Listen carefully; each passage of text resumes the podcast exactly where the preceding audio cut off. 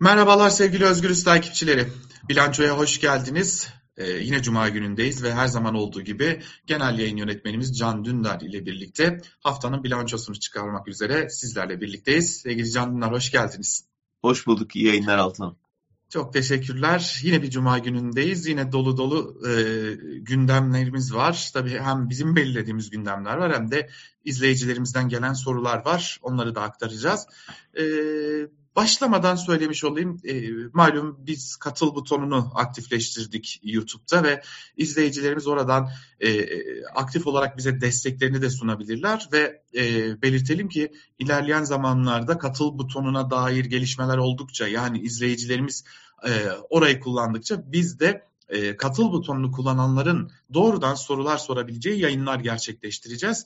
E, bu nedenle de davet etmiş olalım izleyicilerimize katıl butonuna. Altan başlamadan ben de bu konuda bir şey söyleyeyim izin verirsen.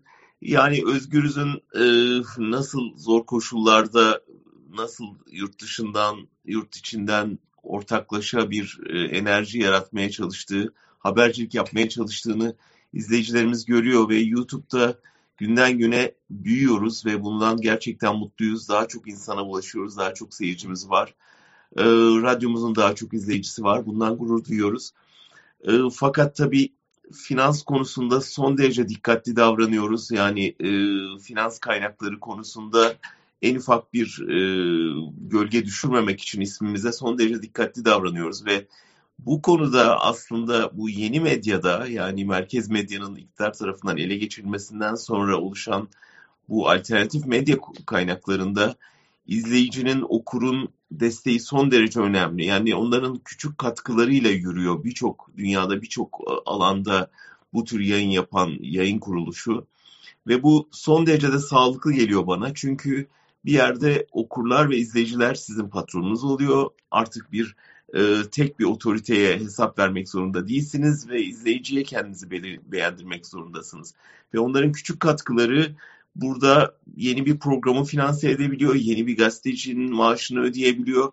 O yüzden e, biz de mümkün olduğunca bize katkı sunanlara e, özel ayrıcalıklı e, haberler sunmaya, sohbetler gerçekleştirmeye, küçük belki kitap gibi hediyeler sunmaya gayret edeceğiz.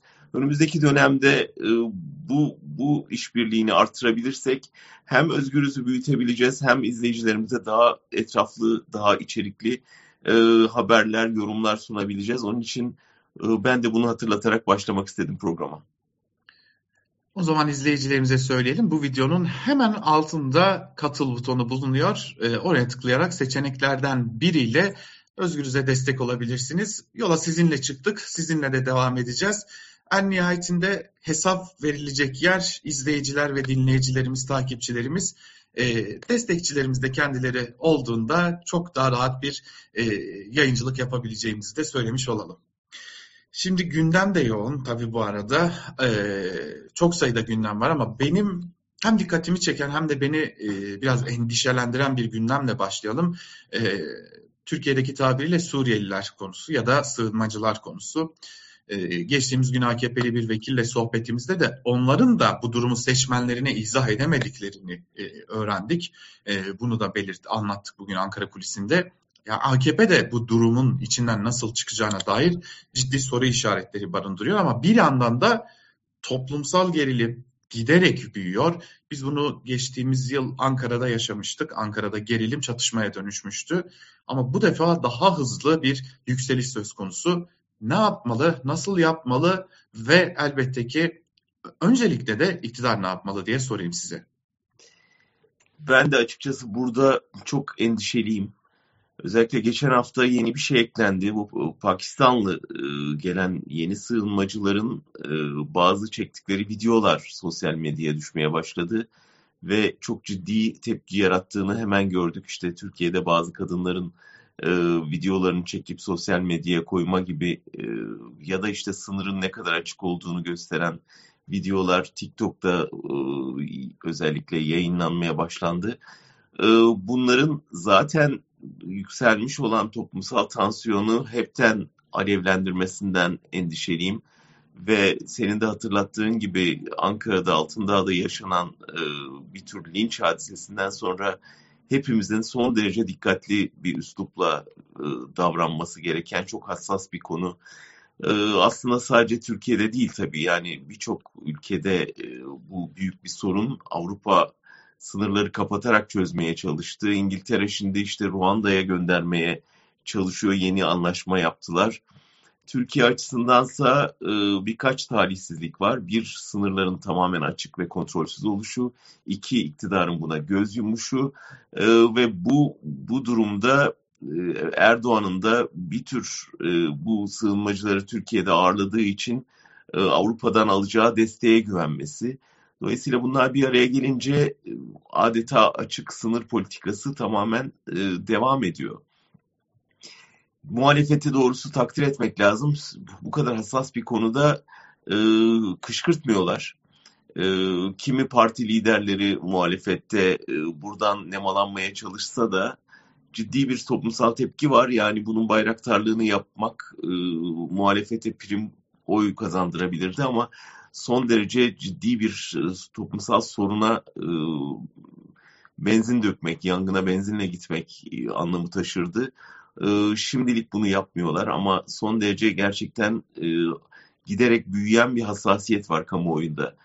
Yapılması gereken şey bir defa topluma izah etmek. Yani e, şu anda Türkiye'de ne kadar mülteci var, bunların ne kadarı e, devletten aldığı yardımla geçiniyor, bunlar için nasıl bir politika düşünülüyor, ne kadarının geri dönme, ne kadarının kalma niyeti var, ne kadarı başka ülkelere gitmek üzere Türkiye'yi kullanıyor ve hangi koşullarda, hangi şehirlerde, nasıl yaşıyorlar? Bu, bu bilgilere e, biz sahip değiliz. Devlet sahip mi? Ondan da emin değiliz. Sahipse de paylaşmıyorlar. Çünkü yaratabileceği tepkiden korkuyorlar. Ama işsizlik büyüdükçe, ekonomik kriz arttıkça buna bir sorumlu arama ihtiyacı duyuyor ve hükümeti eleştirmek pahalı bir şey olduğu için genellikle mültecilere en zayıf halkayı döverek, onları bundan sorumlu tutarak siz geldiniz o yüzden biz e, daha ucuza çalışmak zorundayız ya da işimizden çıkarılmak durumunda kaldık demeye başladı insanlar. Son derece tehlikeli bir linç ortamına elverişli e, siyasi toplumsal bir durum yaratıldı.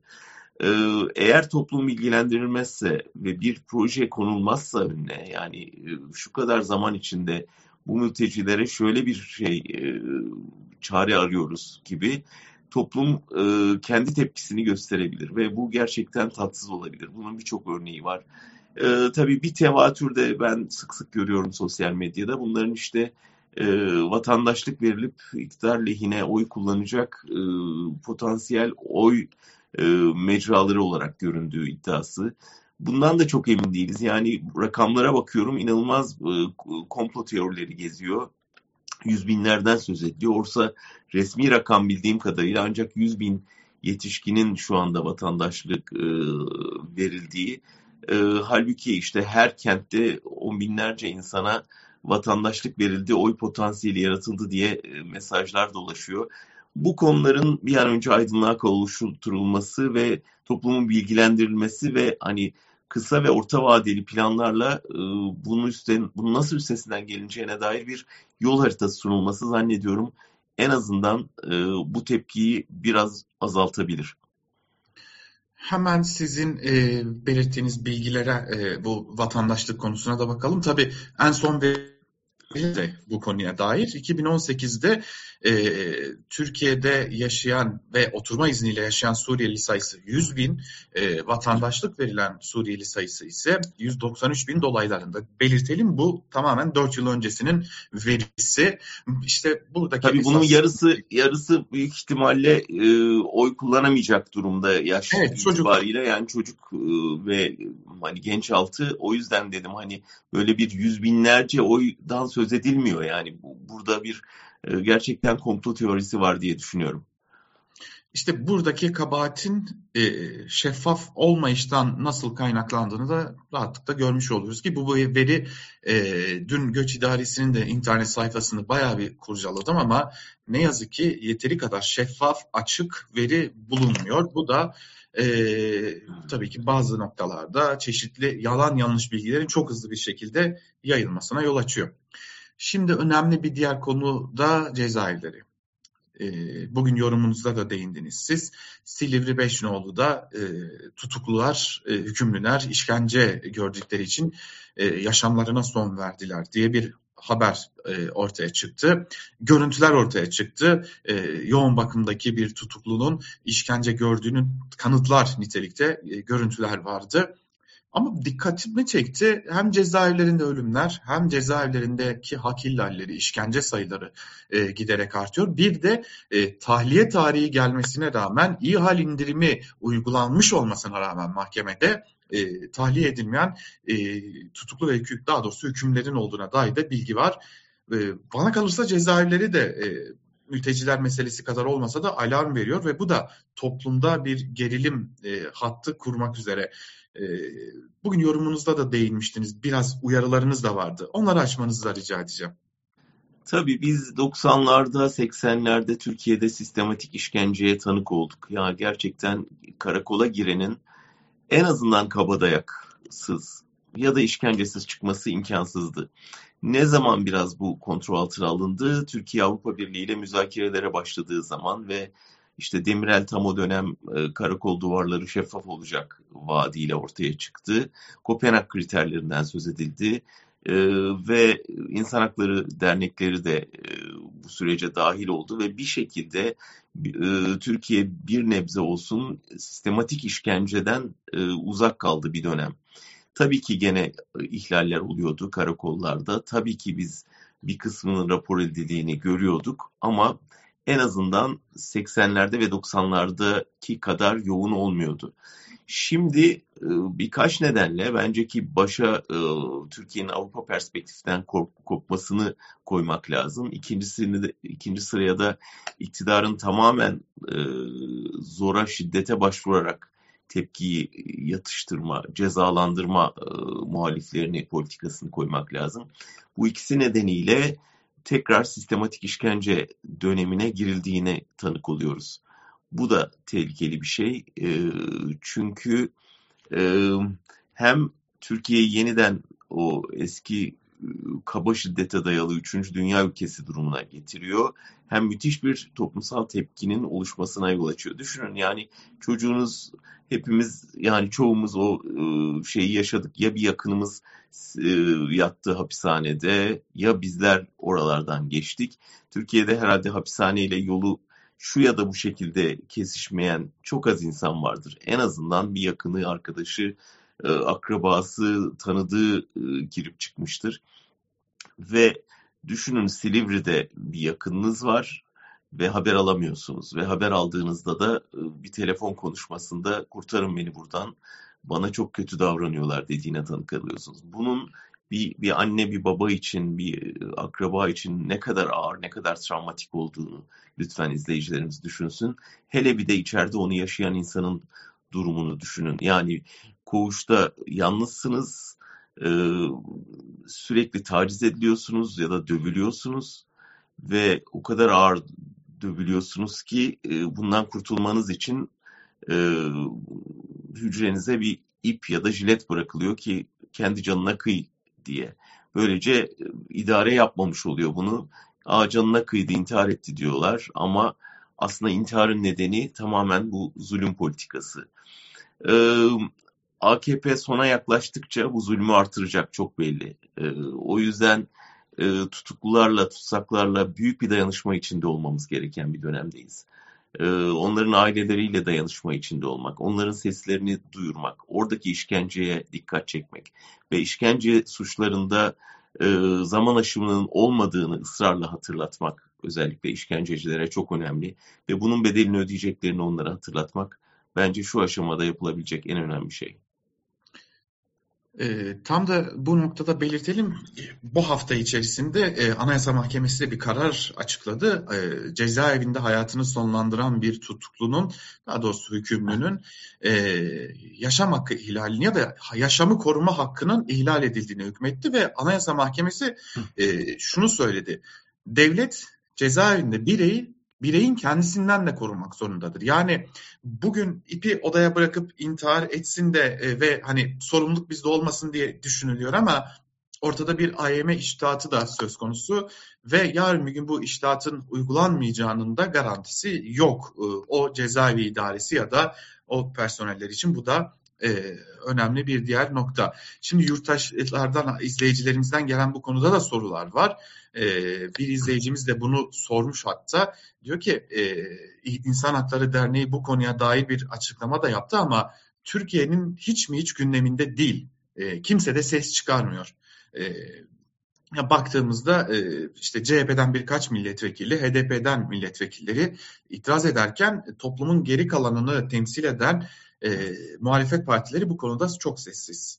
E, biraz da bunu belki muhalefete konuşmak için de değerlendirmek güzel olacaktır. Maalesef, maalesef. Yani e, zannediyorum muhalefet partilerinde, merkezdeki partilerde şu yaklaşım var. Ya işte bunlar e, bir kısmı terör suçlusu, bir kısmı işte e, falanca cemaate mensup, kimisi işte belki insan adam öldürmekten yatıyor vesaire e, şunu bir kez daha hatırlatmak lazım. İnsan hakları söz konusu olduğunda burada bir ama yoktur. Ama o da diye devam eden bir cümle yoktur. İşkence suçtur.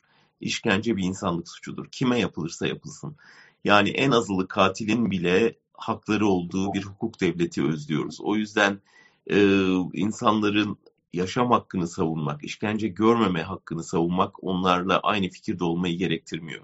Sadece biraz vicdan sahibi olmayı, sadece hukuk devletine güvenmeyi ve onu savunmayı gerektiriyor.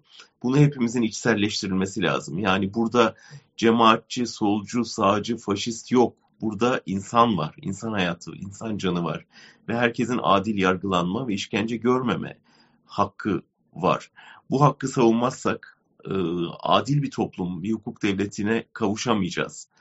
Ve işin özünde aslında biraz da F tipi e, cezaevleri yatıyor. Yani evet. F tipinde yapılan bu cezaevlerinin e, bu sonucu yaratacağını ta, o, o F tipleri yapılırken daha 1900'lerin e, 2000'lere gelmeden önce mücadelesi yapıldı biliyorsun. Açlık grevleri yapıldı engellemek için e, ve o, o açıklık grevlerinin sonuçlandırılması çabalarımız sırasında e, benim de tanık olduğum şey şuydu. Açlık grevine yatanlar diyorlardı ki bu cezaevleri kurulacak ve orada bizleri tek tek hücrelere kapatacaklar ve orada bizi assalar e, ve intihar etti deseler bir tek tanık bile kalmayacak geride ta 20 yıl önce söylenen, 25 yıl önce söylenen bu cümlelerin şimdi gerçek olduğunu görüyoruz. Yani e, o dönemden tahmin edilen şey gerçek oluyor. Diyeceksiniz ki koğuş sistemi çok iyiydi yani 30 kişi bir yerde kalıyor. Belki o da değildi ama bunun bir insani e, şeyini bulmak, formülünü bulmak mümkündü. Ama insanları tek tek ya da ikişer ikişer hücrelere tıktığınız zaman e, onları işte Silivri örneğinde olduğu gibi bazı vicdansız gardiyanların tamamen keyfi ya da emir altındaki e, şiddetine maruz bırakıyorsunuz ve korunaksız bırakıyorsunuz. O yüzden çözüm biraz da F tiplerinin lağvedilmesi ve gerçekten daha insani koşullarda cezaevlerinin inşa edilmesi olacak. Buradan muhalefetle devam edelim o zaman. Yine izleyicilerimizden, takipçilerimizden gelen muhalefete dair iki soru var. Birleştirip e, sormak istiyorum. E, Diyor ki bir izleyicimiz iktidar milyar dolarları götürdü ama grup toplantılarında yüzük gösterip muhalefet yapıyorlar. Ee, çarşamba günü Meral Akşener'in İyi Parti liderinin grup toplantısında e, yüzüğü göstererek Cumhurbaşkanı Erdoğan'ı hedef almasını hatırlatıyor burada. Ve diyor ki daha nasıl etkin bir muhalefet yapabilirler? Bir diğer izleyicimiz de şunu sormuş. Muhalefet resmen onlara çalışıyor. Yoksa 20 yıl iktidarlarda, iktidarda kalabilirler miydi sizce diye sormuşlar. Ben de size yönlendirmiş olayım soruyu. Yani Erdoğan'ın 20 yıl iktidarda kalmasını sadece muhalefetin zayıflığıyla açıklamak biraz haksızlık olur. Ee, elbette bunun bir payı var. Yani elbette bir şekilde alternatife güvenememesinin toplumun e, bu iktidar süresinin uzamasında rolü var. Ama elbette tek e, unsur bu değil. E, şunu unutmayalım. Türkiye'de muhalefet çok örselendi, çok baskı gördü. Ee, ve bu yani Türkiye'nin son 40-50 yılına baktığınızda tamamen sindirilmiş bir muhalefet, kapatılmış partiler, hapsedilmiş milletvekilleri, lağvedilmiş e, belediyeler, kayyum atanmış e, rektörlükler, belediye başkanlıkları görürsünüz. Bir büyük enkaz var ortada. O yüzden ya muhalefet de üstüne düşmeyeni, düşeni yapmıyor demeye biraz haksızlık olur. Ee, yani belediye kazanıyorsunuz elinizden alınıyor. Üniversiteye rektör oluyorsunuz e, elinizden alınıyor. Parti lideri oluyorsunuz hapse giriyorsunuz. E, ses yükseltiyorsunuz medyada e, ceza alıyorsunuz. Kanalınız kapatılıyor. işten atılıyorsunuz. Hapse konuyorsunuz. E, bunları göze ardı etmemek lazım. Yani o kadar da kolay değil Türkiye'de muhalif olmak. Çok ağır bedeller ödüyoruz. Ödedik hepimiz. E, dolayısıyla e, yani bütün faturayı muhalefete kesmek biraz e, haksızlık olur diye düşünüyorum. E, Erdoğan açısından yüzük meselesine gelince evet ortada bir semirme e, süreci var. Yani 20 yılda e, işte bu yüzükle yola çıkıyorum dediği görüntüden bugün e, o yüzük sahiplerinin sadece yüzüğü kaybettiği ama e, yüzüğü alıp cebine koyanların e, zenginliklerine zenginlik kattığı ve kendi yakın çevreleri, aileleri başta olmak üzere e, kendi tayfasını zengin ettiği e, bir düzen kuruldu ne yazık ki. Bunu anlatmıyor mu? Anlatıyor. Bence Meral Akşener'in ben grup toplantısını dinledim. Gayet de etkili bir konuşmaydı. Ama bunu e, şöyle bir sıkıntı var Altan. Yani e, A Haber izleyen A Haber izliyor ve orada bunlar olmuyor. Ve onlar dönüp Halk TV'ye bakmıyorlar. E, bakmadığı zaman da yani ya Türkiye'nin çok iyi yönetildiğine inanıyor ya da iyi yönetilmiyorsa muhalefet yüzünden yönetilmediğine inanıyor. Yani bu, bu kısır döngüyü kıramıyoruz. Ee, burada sadece muhalefeti suçlayamayız. Gerçekten bu medya ambargosunun da etkisi var. Çok ilginç bir araştırma yayınlandı geçen gün. Guardian'da okudum. Ee, Amerika'da biliyorsun iki tür e, şey var. Demokratlar ve liberaller. Ve liberaller CNN izliyor, demokrat, e, demokratlar CNN izliyor, muhafazakarlar e, Fox TV izliyor. Bu Fox TV izleyen bir grup izleyiciye e, bir ay boyunca CNN izletmişler para e, teklif ederek denek durumunda. Ve bir ayın sonunda görüşlerini tekrar test etmişler. Bunlar genelde aşı karşıtı, işte özgürlüklere karşı, e, mülteci karşıtı kişiler, Fox TV izleyicileri. Ve bir ayın sonunda birçoğunun görüşlerinin değiştiğini fark etmişler medyanın önemini gösteren bir şey. Yani e, Fox TV izleyicisi sürekli Fox TV izleyip oradan zehirlenen izleyici bir ara CNN'e baktığında bir ay boyunca bile olsa fikir değiştirebiliyor. Şimdi aynı testi biz ATV, A Haber izleyicilerine eğer farklı bir kanal izletebilsek, e, biz sesimizi duyurabilsek acaba görüşlerini değiştirebilir miyiz? Belki de mümkün. O zaman birçok şeyin farklı olabileceğini göreceğiz. Ama bütün bu e, toplumun e, haberdar olma, bilgi sahibi olma, fikrini test etme kanalları kapatıldığı için müthiş bir blokaj var. Onu bir türlü aşamıyoruz. Ve onda da sadece muhalefet yetmiyor.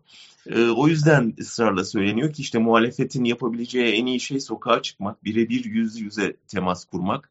E, bundan vazgeçmemeleri ve buna ağırlık vermeleri gerekiyor. Yoksa medya kanalı kapalıyken istediğin kadar meclis grup konuşmasında konuş o maalesef karşı tarafa ulaşmıyor. Sadece kendi taraftarını memnun etmiş oluyorsun. Peki şimdi bir de e, muhalefetin arasında da tartışmalar var. Bir izleyicimizden gelen muhalefet rehavete kapıldı mı diye de bir soru var. Hem onu sormuş olayım hem de e, işte dün e, Saadet Partisi lideri Temel Karamollaoğlu ittifak içinde ittifak e, çıkışı yaptı. E, Demokrat Parti ve İyi Parti'yi örnek verdi. Malum Gültekin Uysal İyi Parti e, listelerinden seçime girmişti. Bir hem bunu sorayım bu çünkü görüştüğümüz birçok siyaset bilimci bu iş öyle olmaz. İyi Parti ve CHP listelerine dağıtılmalı itirazını dile getiriyorlar. Üçüncü bir partiyle diğer partilerin birleşmesi yeteri kadar vekil çıkarmasını paylaştırmaz diyorlar. Hem onu sormuş olayım hem de sizce muhalefet rehavete kapıldı mı ve çok soru geliyor. Ümit Özdağ ne yapmak istiyor diye de bir soru var. Yani rehavetle başlayayım. Bir şey rehaveti görüyorum ben. Buna rehavet denir mi bilmiyorum ama ya nasıl bu seçim garanti alırız?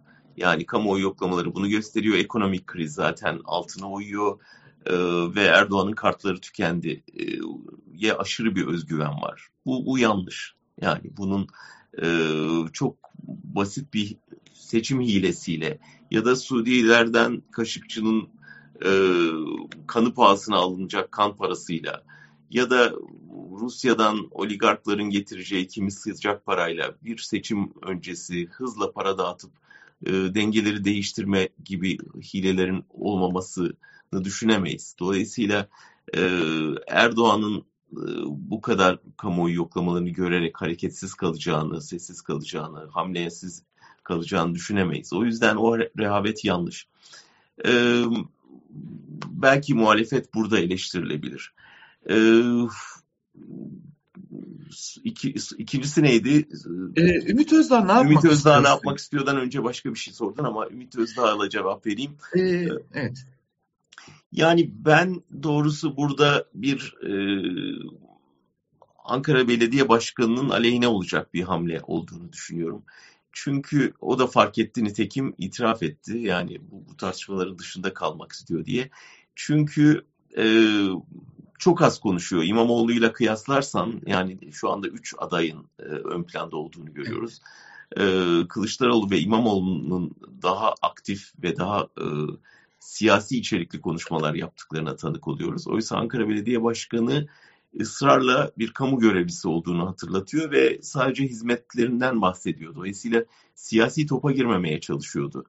E, halbuki son hamle yani e, onun böyle aday gösterilmesi hem de ırkçı söylemiyle öne çıkmış bir parti lideri tarafından aday olarak sunulması e, tabii belki ona oy vermeye eğilimli insanları uzaklaştırabilir.